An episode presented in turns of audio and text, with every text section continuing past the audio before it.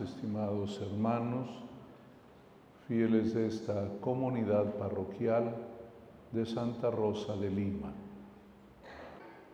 En la palabra de Dios tuvimos tres imágenes muy bonitas para explicar la santidad de Santa Rosa, pero también la importancia de esta iglesia y de este altar.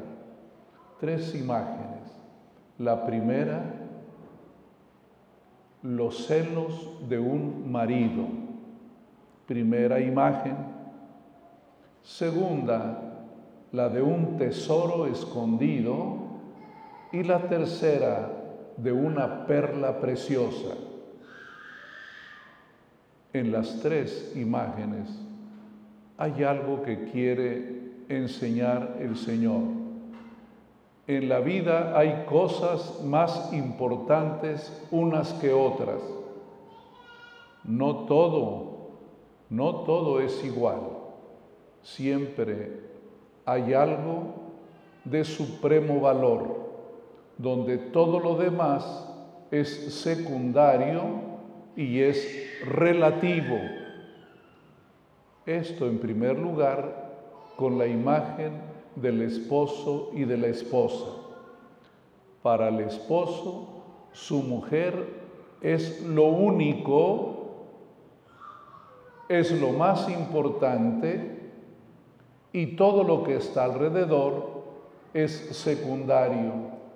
Por eso dijo San Pablo, yo los he desposado con los celos de Dios los celos, no los enfermizos, no los que apabullan a la mujer y le quitan libertad, no, es el celo de un amor grande, desmedido, durante casi todo este año, parte del año pasado, el Papa Francisco en los miércoles que da catequesis ha abordado este tema, el celo o la pasión evangelizadora.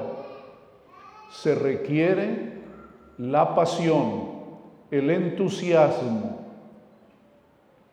Si no hay esto, no hay nada. En el amor tiene que haber celo, no celos, celo, pasión, amor pleno, como lo hay en todas las tareas que desempeña la iglesia. Un santo como Santa Rosa es una mujer apasionada, celosa de Dios, porque pone toda su vida y todo su corazón en Él.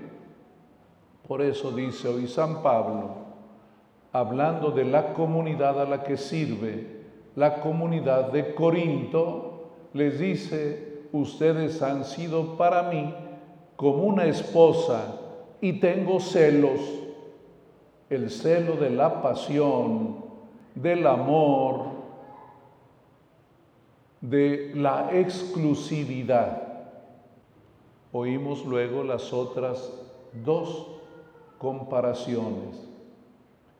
Dice, el reino de los cielos se parece a, alguien que encontró un tesoro escondido en el campo. Fue, vendió todo, lo escondió y fue suyo. Lo mismo el comerciante en perlas. Vio que había una perla de mucho valor, vendió todo lo que tenía y compró aquella perla de mucho valor. En la vida todos debemos tomar decisiones y las decisiones tienen que ser siempre por lo mejor, por aquello que te apasiona y te entusiasma. Vean cómo Santa Rosa de Lima amó a Cristo hasta el extremo, de tal manera que todo lo demás para ella era secundario. Por ello, cuando decide ser religiosa, que quiere consagrar su vida al Señor y obedeciendo a sus papás, porque aquí hay una virtud muy bonita de Santa Rosa. Por un lado está su deseo inmenso de consagrarse, pero por otro lado están sus papás. Y su papá no quiere que se vaya al convento. Ella tiene esta alternativa, obedecer y olvidarse de lo que quiere o llegar a un acuerdo con sus papás.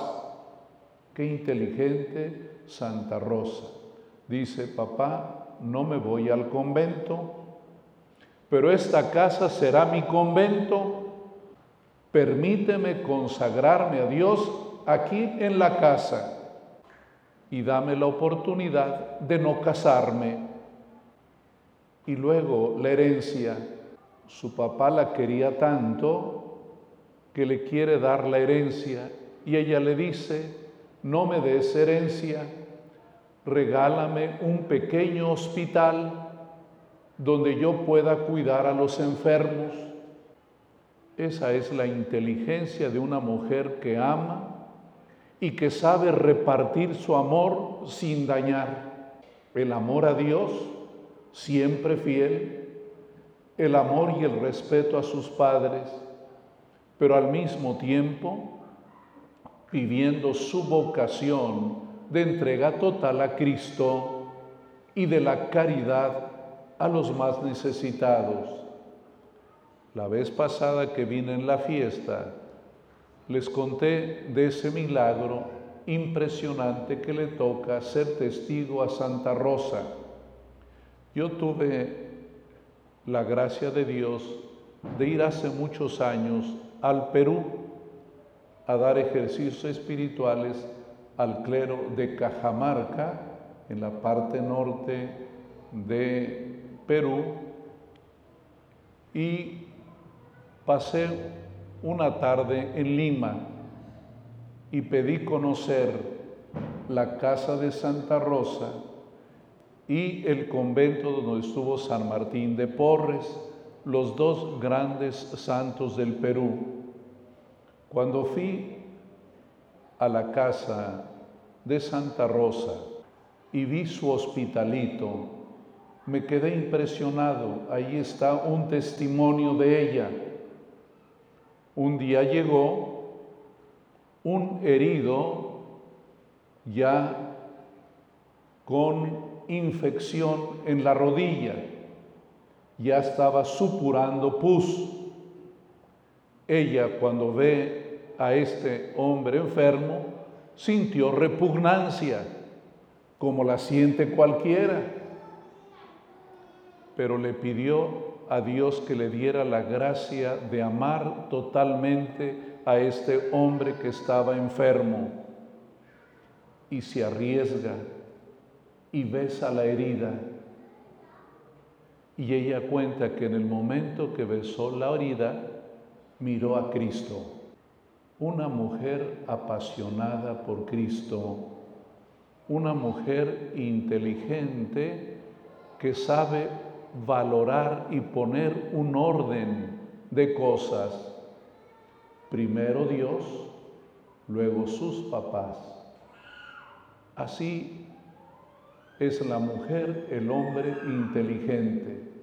A veces se puede, a veces no, pero gracias al cariño, al amor de ella y de sus papás, logran esta bella síntesis de la vida. Una iglesia como esta también tiene esa característica. ¿Por qué se construye una iglesia? Porque hay católicos apasionados por Cristo que son capaces de dar lo suyo, aunque lo necesitan, lo dan para llevar adelante una obra de Dios. Siempre hay personas con este buen corazón porque tienen el celo apostólico. Yo fui del, sacerdote en Querétaro, eh, llegué a una parroquia que no tenía ninguna iglesia, una especie de misión.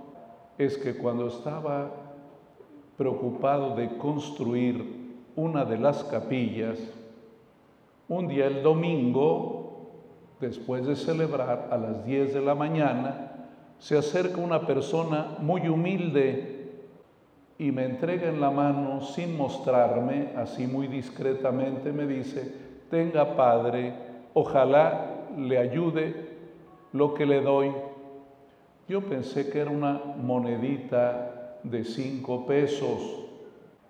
Cuando llego a la casa, que nunca reviso, al sacarla me llamó la atención. Era un centenario, que ahorita de valer como cuánto, más o menos, 50 mil, más o menos. Y no la volví a ver, ¿verdad? No recuerdo ya su rostro. Pero cuando alguien ama a Cristo con celo divino, puede dar más allá de lo que humanamente es posible. Esta iglesia está construida porque muchas personas, por amor a Cristo, colaboraron para que se construyera. Alguno pudo dar más, otro pudo dar poquito, a lo mejor alguien no dio efectivo, pero ayudó. Ese es el celo auténtico el que tenía Santa Rosa y el que muchos de ustedes, muchos de antes han tenido a la iglesia. Gracias al amor de Cristo, tenemos muchos lugares para celebrar la Eucaristía en muchas partes de nuestra arquidiócesis y seguimos, gracias a la ayuda de muchos, construyendo más y más iglesias. Hace poquito, hace unos dos o, ya serán tres meses, tuve el gusto de consagrar una capilla en el penal Apodaca II, también de personas que quisieron colaborar.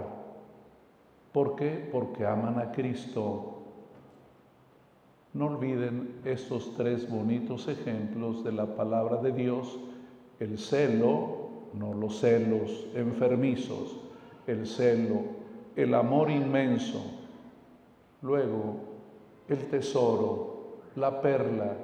¿Quién es este tesoro y esta perla? Es Cristo.